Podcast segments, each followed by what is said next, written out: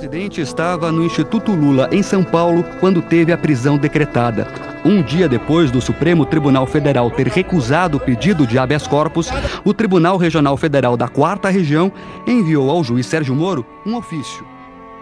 Por que Lula tá preso, babaca? A gente queria começar aqui falando o seguinte, presidente, sobre a prisão do senhor. E a gente queria saber o que, que passou pela cabeça do senhor quando o senhor estava sendo preso, sendo conduzido para a prisão. Eu tomei como decisão, Mônica, que meu lugar é aqui.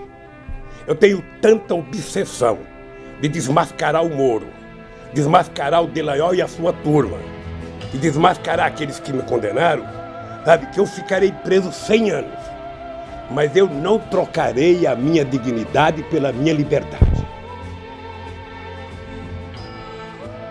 E a morte do meu neto é uma coisa que efetivamente não, não, não. Eu, eu às vezes penso que seria tão mais fácil. Por seis votos a um, o Tribunal Superior Eleitoral barrou a candidatura do ex-presidente Lula, condenado e preso pela Lava Jato. E o Partido dos Trabalhadores tem até dez dias para substituir o nome de Lula na chapa. Após 580 dias na prisão, o ex-presidente Lula foi solto no dia 8 de novembro de 2019. Ele deixou a superintendência da Polícia Federal em Curitiba às 5h40 da tarde.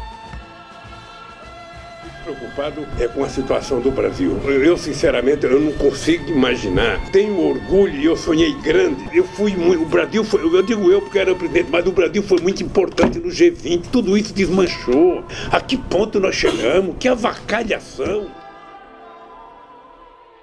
E mais tem uma informação importantíssima que acaba de chegar sobre o ex-presidente Luiz Inácio Lula da Silva e o ministro do STF, Edson Fachin, né, Andressa? É, ele anulou nessa segunda-feira todas as condenações do ex-presidente Luiz Inácio Lula da Silva pela Justiça Federal no Paraná relacionadas à Operação Lava Jato. Com essa decisão, o ex-presidente volta a ser elegível. Lula!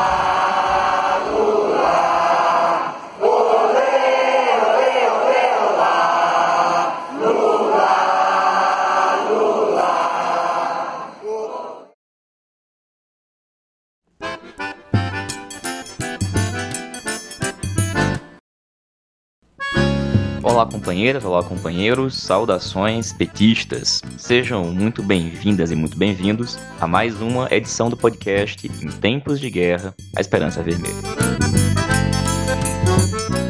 Hoje é segunda-feira, dia 8 de março. Eu sou o Patrick conduzo a conversa junto com vocês. No episódio de hoje, publicado no Dia Internacional de Luta das Mulheres, escutamos a companheira Irene Lopes, deputada pelo PT do Espírito Santo e ex-ministra das Mulheres do governo Dilma Rousseff. Suelen Aires Gonçalves, secretária de Mulheres do PT do Rio Grande do Sul, destaca a importância do 8 de março em tempos de pandemia e governo Bolsonaro. E a companheira Natália Bonavides, deputada federal pelo PT do Rio Grande do Norte, destaca a importância da resistência e mobilização das mulheres trabalhadoras.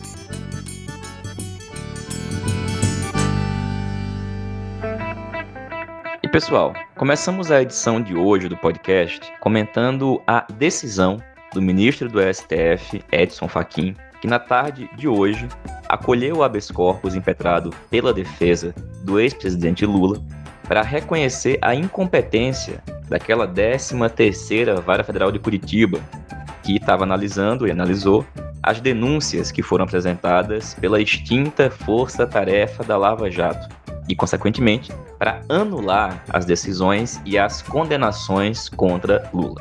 Com essa decisão e com a transferência da competência da Justiça Federal do DF, neste exato momento, o presidente Lula recuperou os seus direitos políticos. Mas, pessoal, muita atenção. A decisão do Faquin, do jeito que aconteceu, ela tem um conjunto de consequências que precisam ser cuidadosamente analisadas. Uma delas diz respeito à proteção que ela dá para o ex-juiz Sérgio Moro e também para a Operação Lava Jato. Afinal de contas, o problema não é que a Vara Federal de Curitiba não podia, mas conduziu as investigações. A questão é que Moro e a Lava Jato montaram um processo fraudulento, criminoso, sem provas, com o objetivo de prender e impedir Lula de ser candidato à presidência da República em 2018. E isso, como já foi dito certa vez por alguém, foi feito com o Supremo, com tudo. A ilegalidade que levou Faquin a anular agora as sentenças de Moro sempre existiu. A defesa do presidente Lula sempre argumentou isso, mas o STF, desde o primeiro momento, se comportou como um partícipe daquela operação. Vamos lembrar que depois que Moro vazou para William Bonner o grampo ilegal feito da presidenta Dilma, foi o ministro Gilmar Mendes que suspendeu, por exemplo, a nomeação de Lula como ministro.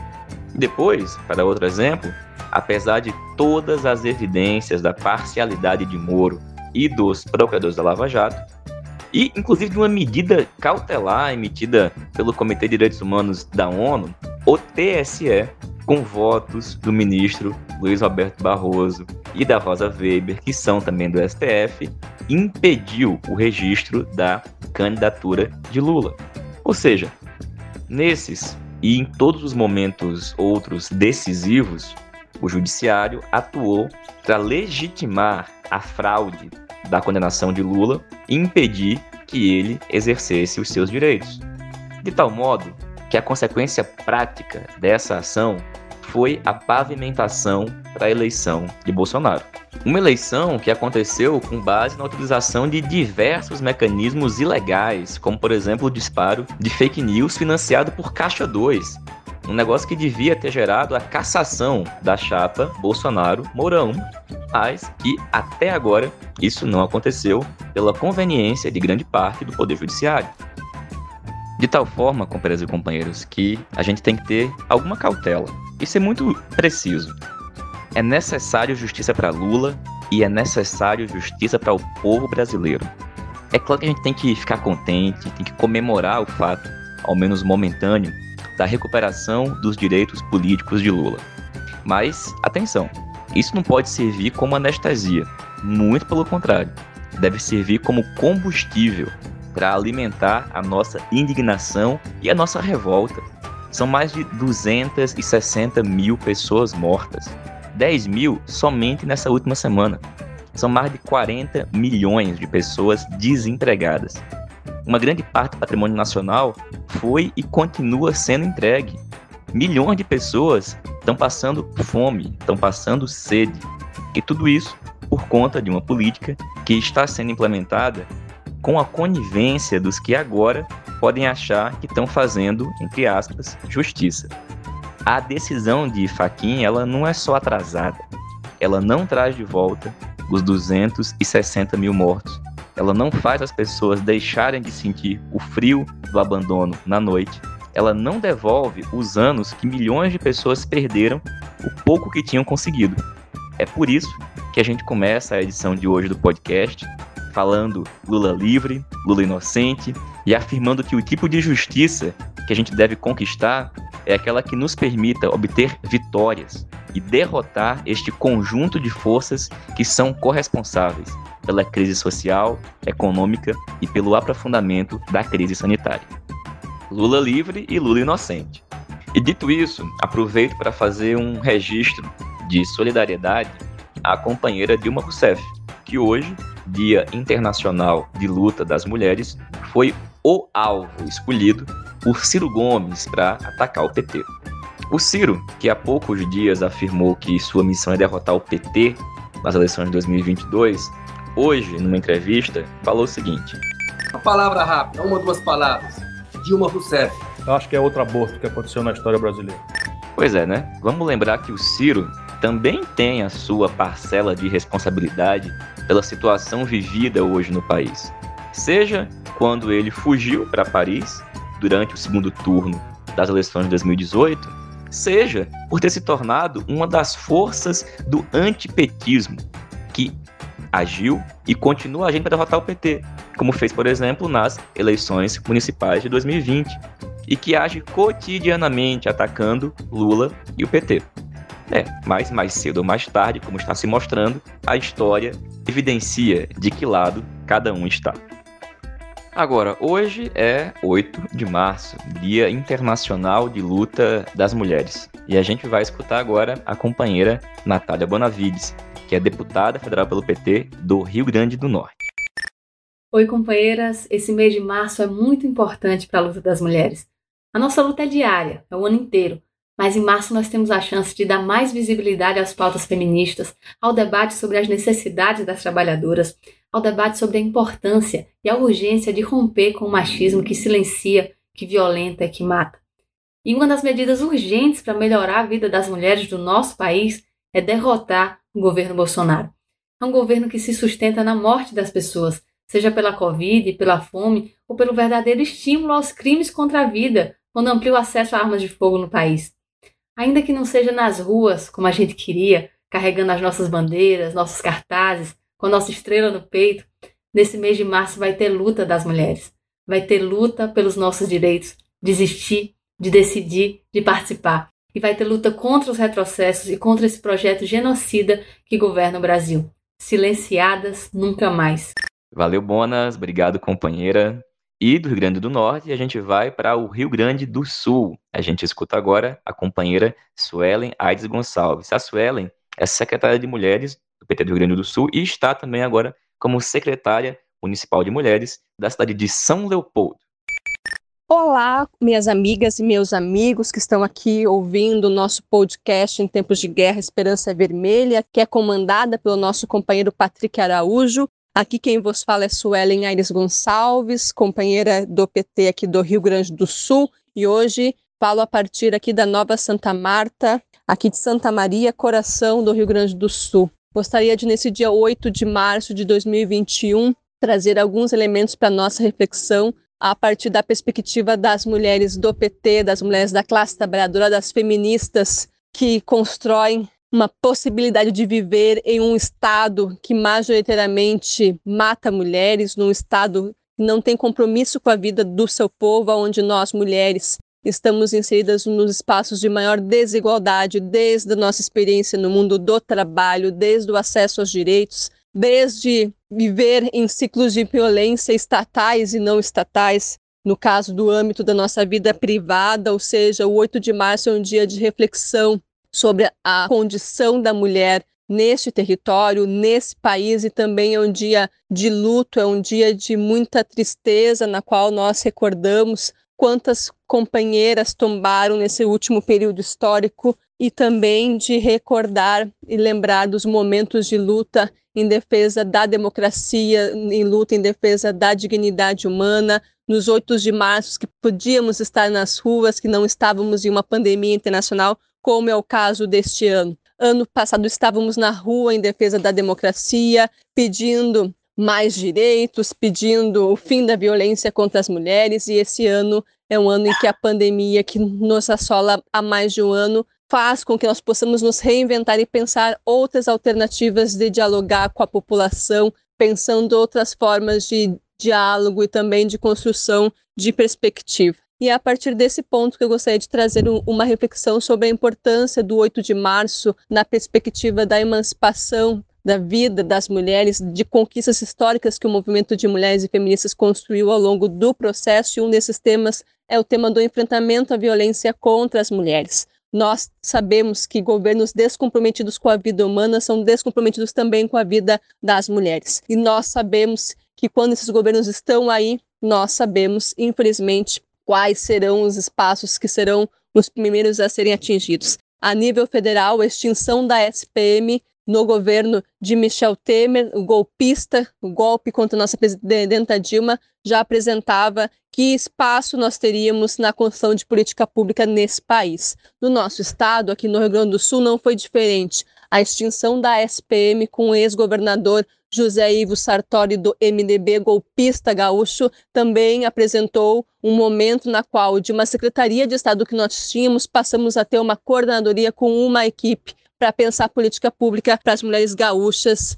e meninas também. E nesse último período mais recente, governo de Eduardo Leite, filhotinho de Tucano, que gostaria de, de ser presidente do nosso país, segundo as, as falas que estão colocadas aí, também constrói uma política de não atendimento às mulheres no nosso estado. Mas, diante de todo esse cenário de desmonte das políticas públicas de enfrentamento à violência e de acolhimento às mulheres vítimas de violência no nosso país, no nosso estado, nós temos espaços que nos dão a possibilidade de respirar, porque essa é a palavra, possibilidade de respirar. E essa é a experiência exitosa que nós estamos construindo aqui na cidade de São Leopoldo, com o nosso prefeito Arivanazzi, que é um dos poucos municípios que tem um organismo de políticas públicas para as mulheres. Então, saudar esse espaço é também saudar de que precisamos pensar políticas públicas na sua transversalidade. Precisamos pensar que o enfrentamento à violência contra as mulheres é estratégico, ainda mais nesse contexto de pandemia. Mas nós precisamos garantir acesso a trabalho e renda, precisamos acessar direitos conquistados historicamente, precisamos acessar espaços da educação, da cultura, da cidade, da segurança, enfim, viver e viver com dignidade. Então, nesse 8 de março, nós só temos algumas questões de ordem na mesa neste momento. É vacina já, é auxílio emergencial já e é o fora Bolsonaro. E para completar, Patrick, que dia importante também na luta das mulheres. Nós que lutamos pela democracia, nós que estivemos em todos os espaços de construção, desde o período pré-golpe, na resistência do golpe, na luta pela democracia, no Fora Temer, no Ele Não, no dia 8 de março, Lula livre, mais um passo para a liberdade do povo brasileiro. Então era isso, meu querido. Um grande abraço e até breve. Valeu, Suelen. Um grande abraço, companheira. Pessoal, a gente vai escutar agora a companheira Irine Lopes. A Irine atualmente é deputada estadual pelo PT do Espírito Santo e foi ministra das Mulheres do primeiro governo da companheira Dilma Rousseff. Boa noite, companheiros e companheiras que a, acompanham aqui o nosso programa. Boa noite, companheiro Patrick. Hoje é um dia especialíssimo, porque é o Dia das Mulheres. É um dia especial porque é um dia que nós podemos levantar bem alto as bandeiras que nos levam a estar no dia a dia da militância da causa feminina, da causa das mulheres desde a violência praticada contra as mulheres pelo simples fato de sermos mulheres. Então, portanto, nós não estamos na estatística e nem devemos aceitar entrar nas estatísticas globais sobre violência. Nós temos uma violência específica e cristalizada, que vem dos coronéis, do patriarcado para cá, nós todas fomos submetidas a tratamentos desiguais e, no caso da violência, o nível de brutalidade é enorme. O Brasil ocupa um espaço que nos envergonha no ranking nacional e internacional de homicídios. Então, o feminicídio no Brasil é alto. Aqui no meu estado, lamentavelmente, é o segundo estado onde mais matam mulheres, mas nós não temos só essas questões para colocar. Nós estamos afastadas das preocupações do Estado brasileiro e de uma parte considerável da sociedade das soluções para os casos econômicos, sociais, ambientais. Nós somos o setor mais empobrecido da população, junto com as crianças, portanto, os nossos filhos. Então, somos nós e os nossos filhos. Nós estamos sempre à frente como vítimas de todos os processos ruins, complicados, como essa pandemia, onde foi maior a nossa exposição à violência, porque o companheiro, o pai, o irmão, ou seja, o agressor, estava fazendo também distanciamento social no mesmo espaço físico nosso, então isso não nos deixava, não nos permitiu chegar até as delegacias ou a procuradoria ou onde fosse para registrar as nossas queixas. E é lamentável que os estados comemorem a queda da violência contra a mulher o que houve foi uma subnotificação, na verdade foi isso, as mulheres não puderam ir fazer as suas queixas e transformar essas queixas em investigação e processos. Nós temos os casos clássicos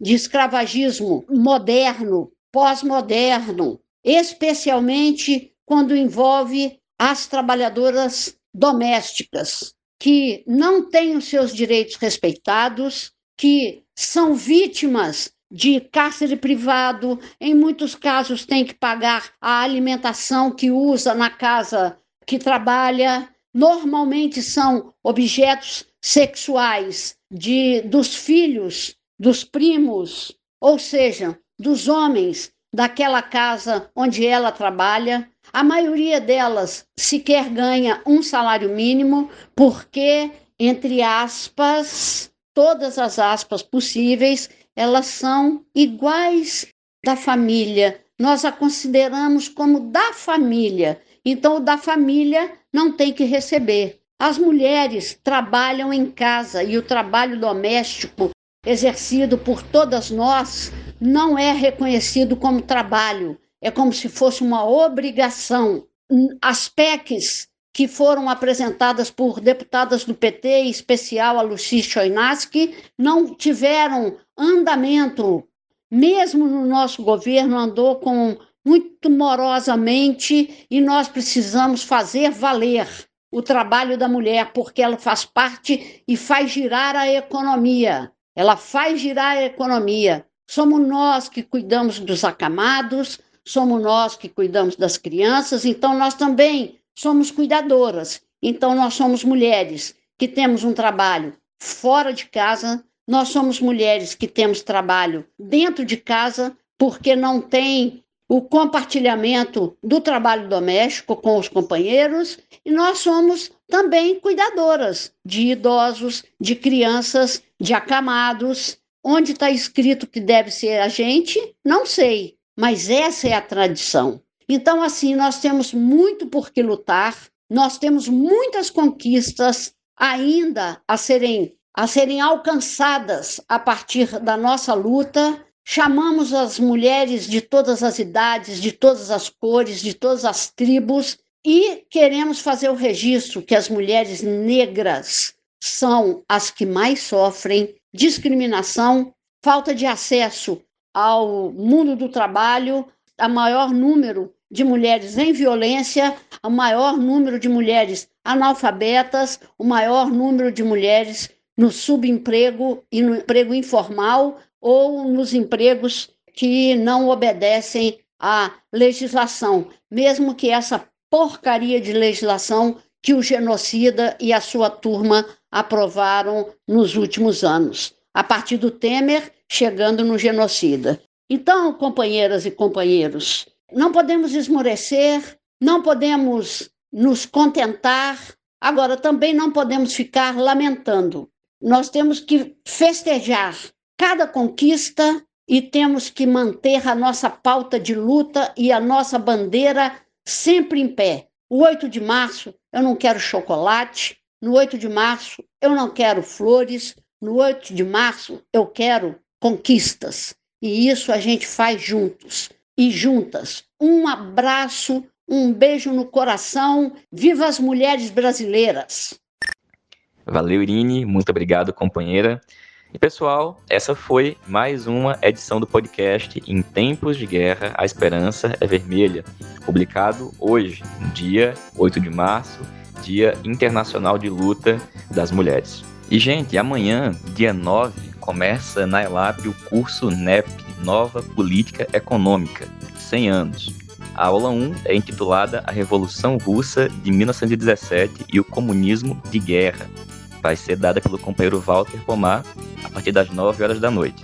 As matrículas podem ser feitas pelo site www.elap.com.br e a gente pede também que vocês acessem o YouTube, o Facebook, o Instagram, o Twitter e acompanhem as nossas redes sociais.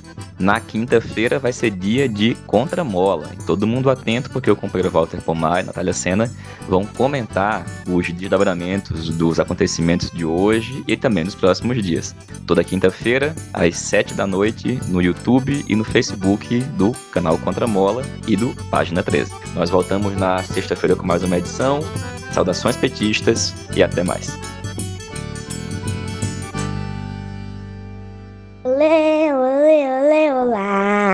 噜啦噜。